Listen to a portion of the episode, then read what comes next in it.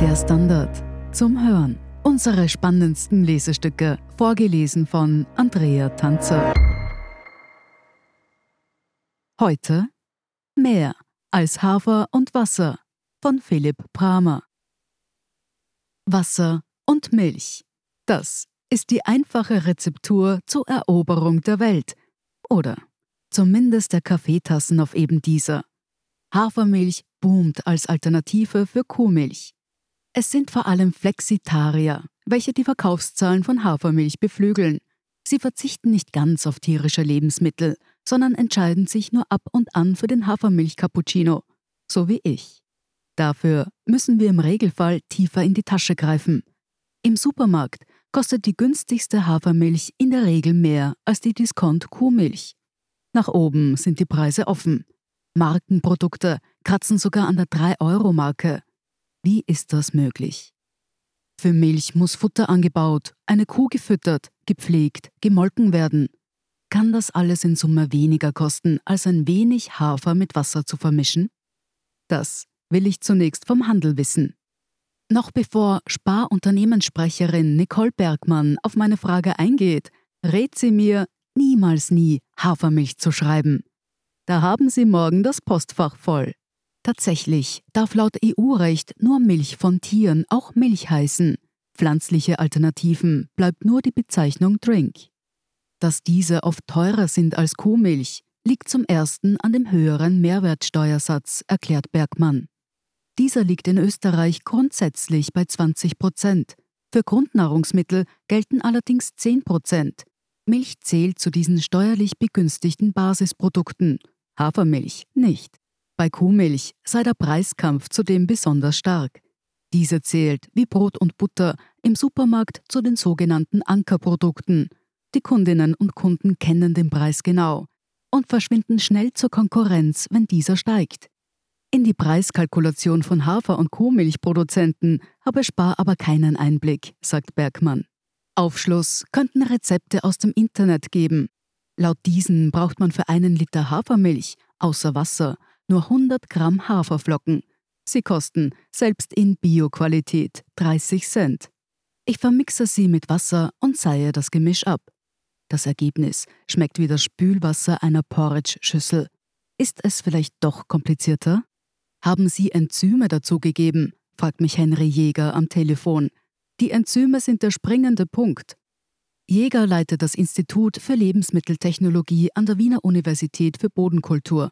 In der kommerziellen Hafermilchproduktion wird das Enzym Amylase beigemengt, das die Stärkemoleküle in kurzkettige Kohlenhydrate aufbricht. Deshalb schmeckt Hafermilch auch ohne Zuckerzusatz leicht süßlich. Warum mich ein Lebensmitteltechniker darüber aufklären muss und nicht die Packung? Enzyme sind technische Hilfsstoffe und müssen nicht in der Zutatenliste stehen, sagt Jäger. Da Hafer kaum Fett enthält, mengen Produzenten oft Öl bei, um auf einen ähnlichen Fettgehalt wie Kuhmilch zu kommen. Damit sich dieses später nicht absetzt, wird es durch einen Homogenisator gepresst, ein nicht gerade küchentaugliches Industriegerät. Barista-Editionen werden zudem oft Zusatzstoffe wie Phosphate beigemischt. Die stabilisieren die Proteine, die es für den Schaum braucht, und verhindern, dass die Hafermilch im Kaffee ausflockt, erklärt Jäger. Weil Hafer wenig Eiweiß enthält, wird oft mit Soja- oder Erbsenmilch nachgeholfen. Da steckt schon was dahinter, wenn man's richtig machen will, sagt Jäger abschließend.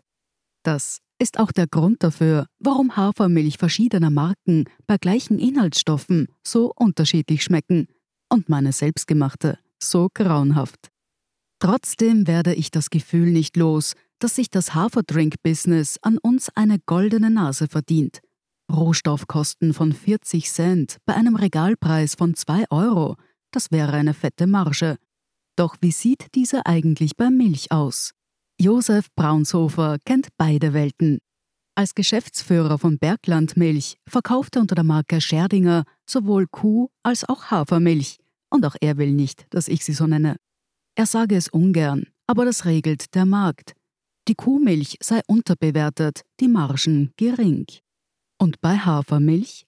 Da sei die Gewinnspanne nicht unanständig hoch, sondern liege im Bereich einer guten Kuhmilchspanne. Bei Joja hat man sich schon vor 15 Jahren von der Kuhmilch verabschiedet. Im burgenländischen Oberwart werden seitdem ausschließlich pflanzliche Drinks hergestellt. Für den Branchenmaßstab ist der Betrieb groß, im Vergleich zum Kuhmilchsektor winzig. Kleinerer Markt, kleinere Chargen. Das mache die Produktion teurer, sagt Joja-Chef Wolfgang Goldenitsch. Große Margen gäbe es auch bei Joja nicht. Dafür sei der Wettbewerb in der Lebensmittelbranche zu hart. Das ist die traurige Wahrheit, sagt er. Die Hafermilch werde mit dem Boom allerdings nicht nur ausgereifter, sondern auch günstiger, versichert Goldenitsch. Sojamilch, die schon länger am Markt ist, habe es teilweise geschafft, auf das Preisniveau von Kuhmilch zu kommen. Bei Hafermilch ist es wohl nur eine Frage der Zeit. Bis dahin zahle ich gerne den Aufpreis. Das selbstgemachte Porridgewasser kommt mir jedenfalls nicht in die Tasse. Sie hörten Mehr als Hafer und Wasser von Philipp Bramer. Ich bin Andrea Tanzer, das ist der Standard zum Hören. Um keine Folge zu verpassen, abonnieren Sie uns bei Apple Podcasts oder Spotify. Und wenn Ihnen unsere Lesestücke gefallen, freuen wir uns über eine 5-Sterne-Bewertung. Bis zum nächsten Mal.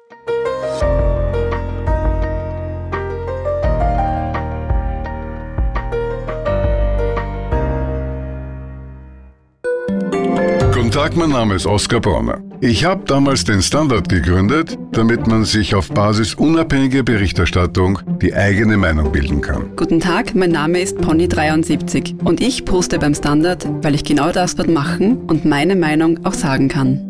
Der Standard, der Haltung gewidmet.